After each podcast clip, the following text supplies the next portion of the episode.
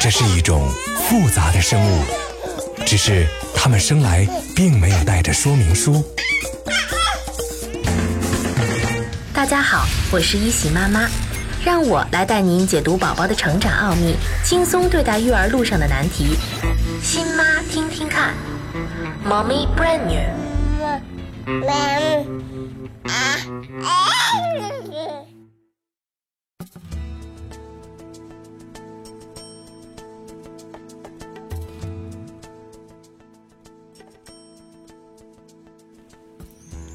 亲爱的妈妈们，你们好吗？这一周的宝宝除了做的越来越好了，行动能力也大大增强了。他们尤其喜欢去户外，新鲜事物对他的认知能力的提升是有帮助的。宝宝喜欢与人交流，渴望被人关注，他们会用哭声、笑声、说话声，还有各种肢体语言来吸引你的注意。这个时候，他们会有点认生的表现。即使他能和不熟悉的人友好相处，你最好也不要忽然离开宝宝。虽然他可能开始认生了，但他现在对交往对象基本上还是不加选择的。多数情况下，任何接近他的人，只要带着亲切的眼神或者笑容，都会让他很高兴，并且呢，很快成为他的朋友。也许有的宝宝已经露出一颗或者两颗小牙了，有的宝宝也许会更迟一些。妈妈不要担心，只要宝宝在一岁之前出牙就都是正常的。宝宝出牙以后，你就要注意他的口腔卫生。尽管呢，宝宝的乳牙最终会被换掉，不过它们还是非常重要的。为什么乳牙最终要被换掉，可它的健康却同样重要？什么时候开始给宝宝刷牙？现在能否给宝宝使用牙膏？如何让宝宝长出一口没有蛀牙的好牙齿？欢迎收听考拉电台新妈听听看节目。现在宝宝六个月零三周。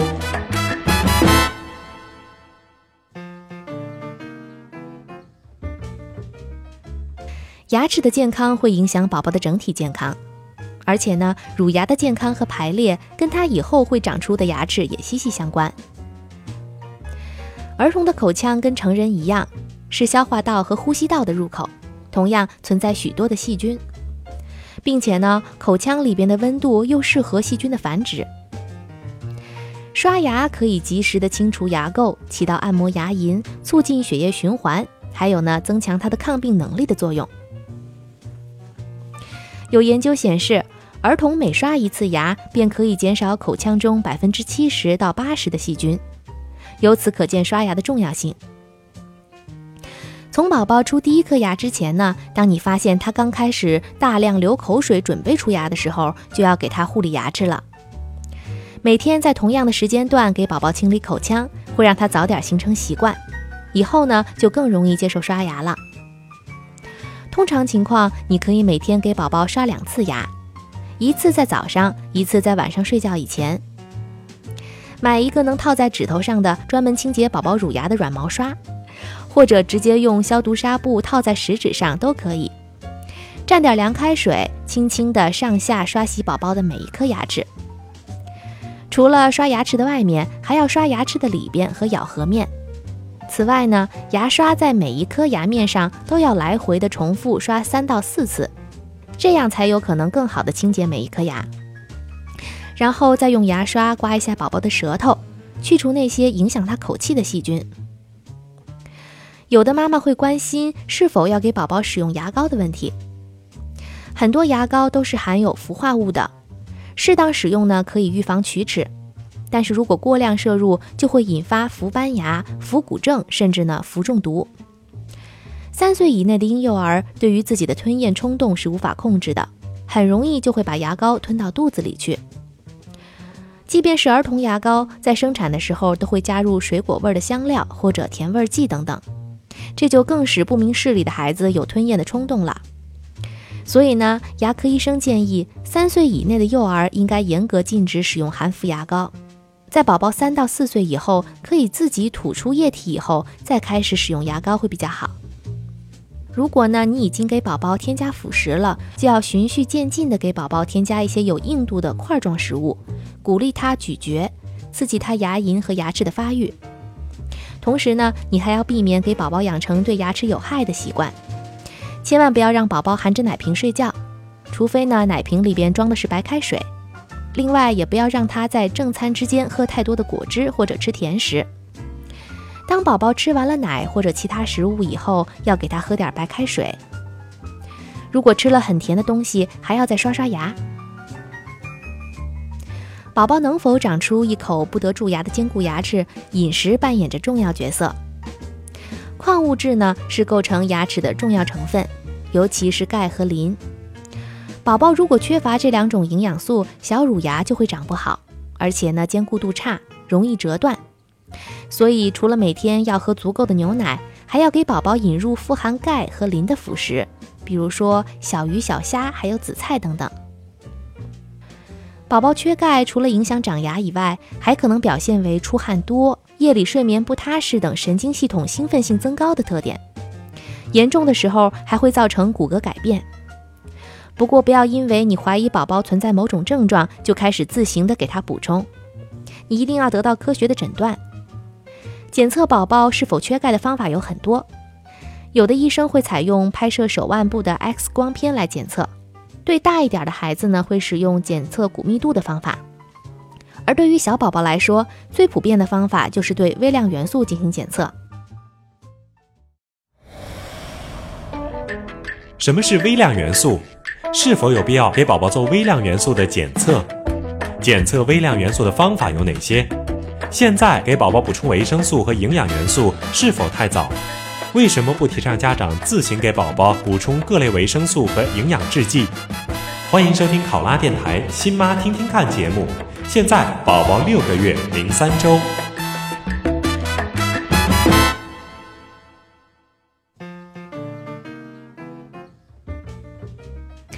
凡是占人体总重量百分之零点零一以下的元素，比如说铁、锌、铜、碘等等呢，都叫做微量元素。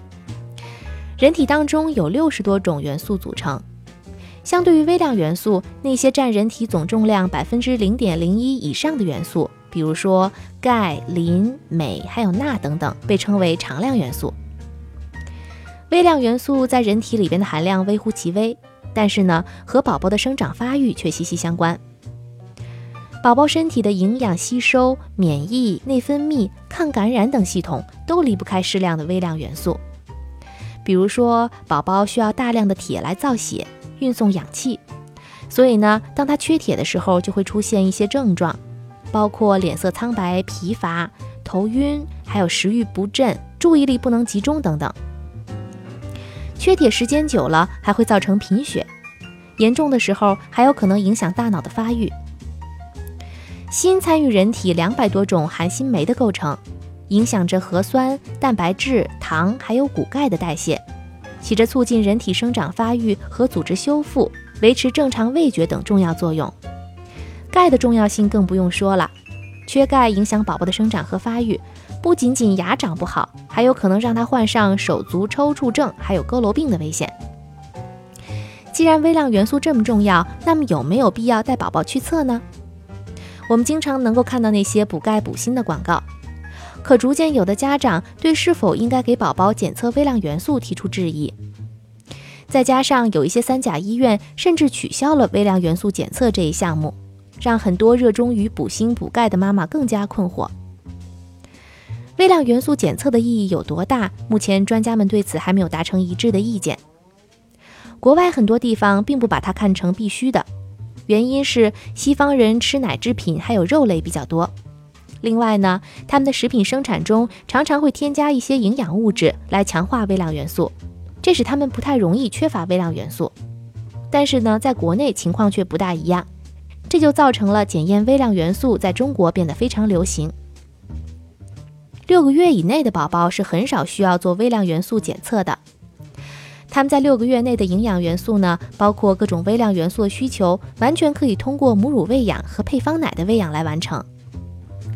而六个月以后的婴儿呢，开始添加辅食，可能会出现添加不及时或者食物结构不合理的情况。这时候啊，医生就会询问父母喂养情况，并且呢，结合孩子自身的表现，决定是不是要进行微量元素检测了。微量元素的检测只是一种筛查手段，而不是衡量孩子是否健康的唯一标准。因此呢，要建议各位妈妈，只有在孩子出现微量元素缺乏的临床症状的时候，才考虑是否带他去做检测。如果呢，宝宝生长发育的情况都良好，就不用做这类检测了。对于微量元素，不同的医院和机构检测的方法也可能不同，不过一般都包括含钙、铁、铜、锌、镁，还有血铅等检测项目。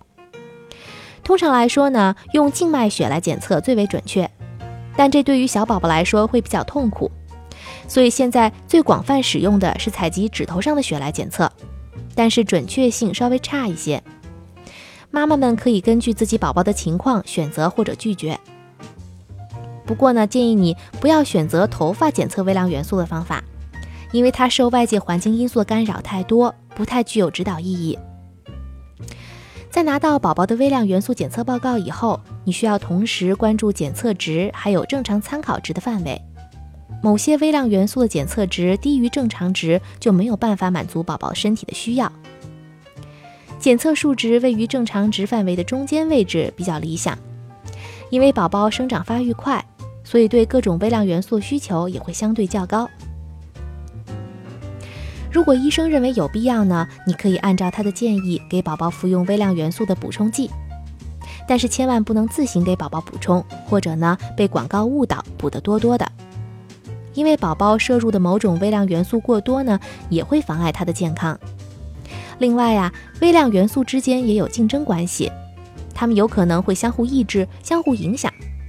比如说，锌补的多了就会影响铁的吸收，而铁太多了呢，又会影响锌的吸收。需要提醒的是，小宝宝生长发育的速度很快，七岁以下大部分儿童当中呢，微量元素缺乏还有不均衡是发育过程当中的基本营养态势。所以呢，如果医生没有特别叮嘱，就不用特别紧张。补充维生素还有营养制剂呢，只是在饮食无法完成的时候所采用的辅助方式。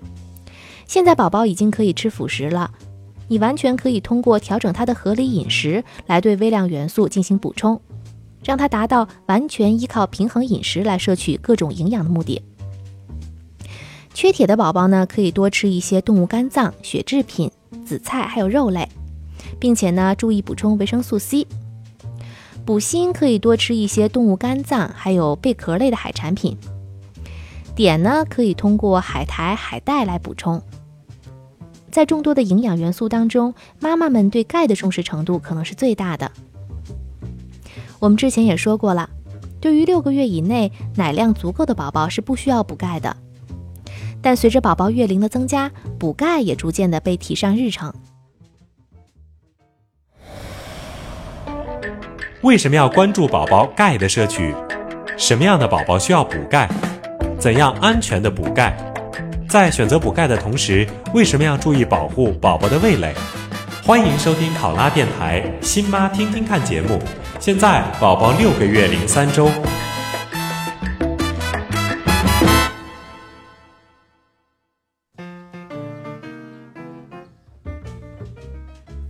根据中国膳食营养调查资料显示呢，中国人饮食中含钙量偏低，这也是为什么妈妈会那么关注给宝宝补钙的原因了。六个月以上的宝宝呢，每天需要的钙是四百毫克。如果每一百毫升的配方奶当中有四十到五十毫克的钙，那么宝宝就每天需要喝八百到一千毫升的奶。你的宝宝如果可以喝够这个量，那么基本上可以考虑不用补钙了。假如说宝宝不喜欢喝奶或者奶量很少，那么就可以开始补钙。和其他的微量元素一样，补钙最安全的方法当然是食补了。在你给宝宝添加辅食以后呢，不妨有意的选择那些含钙高的食物，比如说奶制品或者豆制品。你像奶酪、豆腐、蛋黄、虾皮、花生酱，还有芝麻酱等等。如果呢，宝宝通过服用钙剂来补充，一定要在医生的指导下进行。市面上补钙的产品种类繁多，建议你选择含糖少、含钙高、无污染的品种。各种钙剂的吸收率都差不多，所以不要太轻信那些天花乱坠的高吸收率的广告。另外呢，值得注意的是，小宝宝对味觉是很敏感的，可很多妈妈对宝宝的味蕾保护意识还比较淡薄。婴儿的味蕾正处于快速发育期，食物或者药物太甜会引起婴儿的口味偏好，他们会更倾向于甜味食品还有饮料。有的钙剂被做成酸甜口味儿，是很容易让宝宝接受。但是如果过重的味觉刺激呢，会导致味蕾反应迟钝，婴儿会因此变得挑食偏食，甚至还会放弃奶制品。另外，过多的甜酸剂还会导致龋齿还有肥胖。所以妈妈们选择钙剂的时候，要尽可能选择少糖、味道淡一些、保护宝宝味蕾的那种。当医生说给宝宝补钙的时候，通常也会连着补充维生素 D。维生素 D 呢，对宝宝的骨骼生长起着关键作用。这就好比盖房子，钙和磷是砖瓦和木材，而维生素 D 就是运送这些材料的卡车。当维生素 D 缺乏的时候，钙盐就不能运输，并且沉着在骨骼的生长部位，会使骨骼发生变形。也有研究显示。在维生素 D 缺乏的时候，钙的吸收率是百分之十到百分之五，而如果补充了维生素 D 的话呢，钙的吸收率就可以达到百分之四十以上。所以补充钙的同时，一定要补充维生素 D。宝宝能从膳食当中获得的维生素 D 非常有限，因此呢，儿科医生都推荐在宝宝六个月以后，如果是纯母乳的宝宝，或者呢配方奶量少于九百毫升的宝宝，就需要补充维生素 D 了。对于婴幼儿来说，每天补充维生素 D 的量在四百个国际单位就可以满足人体的生理需要。值得注意的是，维生素 D 的耐受量还有中毒量，不同宝宝间的个体差异是很大的。很多补钙心切的妈妈会把补充剂、保健品还有强化食品一起上，造成重复补钙还有维生素 D，这样做并不可取。过量的服用维生素 D 呢，会让宝宝体内维生素 D 存储过多，出现食欲下降、恶心、消瘦等中毒的症状，还会影响铁还有锌的吸收，从而造成贫血还有生长缓慢的状况。所以呢，如果你不知道该补多少，就应该在医生的指导下来进行。补充维生素 D 最简单的方法就是多带宝宝晒太阳。因为日光当中的紫外线照在皮肤上，会让宝宝的身体自己制造具备生物活性的维生素 D。每天户外活动两个小时就应该够了。但是呢，必须注意，夏天在太阳底下暴晒会让宝宝娇嫩的皮肤受到伤害。因此呢，最好选择在早上七点到九点之间，下午四点以后带宝宝晒太阳。在冬天还有空气质量比较差的区域，紫外线照射减少的时候，你可以考虑给宝宝补充维生素 D，吃一些鱼肝油。由于维生素 D 见光以后非常容易分解，因此呢，浓缩鱼肝油滴剂或者一些包装避光不好的制剂是很难保证里边含量的。你可以选用一些胶囊制剂给宝宝吃。随着他们逐渐长大，户外活动也会越来越多。皮肤受到阳光照射，会合成维生素 D 供人体利用，而且那个时候食品种类也增多，钙和维生素 D 的来源会比较丰富，因此呢，等到宝宝两岁以后，一般就不太需要额外补充维生素 D 和补钙了。Playtime，和宝宝玩并不一定要有特定的场合、特殊的玩具。从现在开始，如果你的宝宝抢大人喂饭用的勺子，或者呢从你的碗里拿东西吃，就说明他已经可以用手抓着吃了。那么今天我们就跟他们玩一个抓东西吃的游戏。你可以在宝宝坐的高脚椅的托盘上，或者呢摔不破的碗里边放几块可以让他抓着吃的食物，不管是软软的香蕉还是煮熟的胡萝卜条都可以。你要坐在他的旁边，把吃饭的过程变得像游戏一样。也是给他看。刚开始的时候，宝宝可能并不能准确的把食物喂到嘴里，还会扔得到处都是，因此你家里可能会被弄得乱七八糟。不过呢，宝宝会不断模仿你的动作，而且他的精准性会越来越高，逐渐的他就会因为享受吃东西的过程而喜欢上吃饭。如果你的宝宝现在对这个游戏还不感兴趣，那就再过几周拿出来让他玩。要知道，每个孩子都是独特的，妈妈们要遵守他们自身的发育节奏和规律。如果你有任何育儿方面的问题或者心得，欢迎在微博上分享给我们。下一期节目我们再见吧。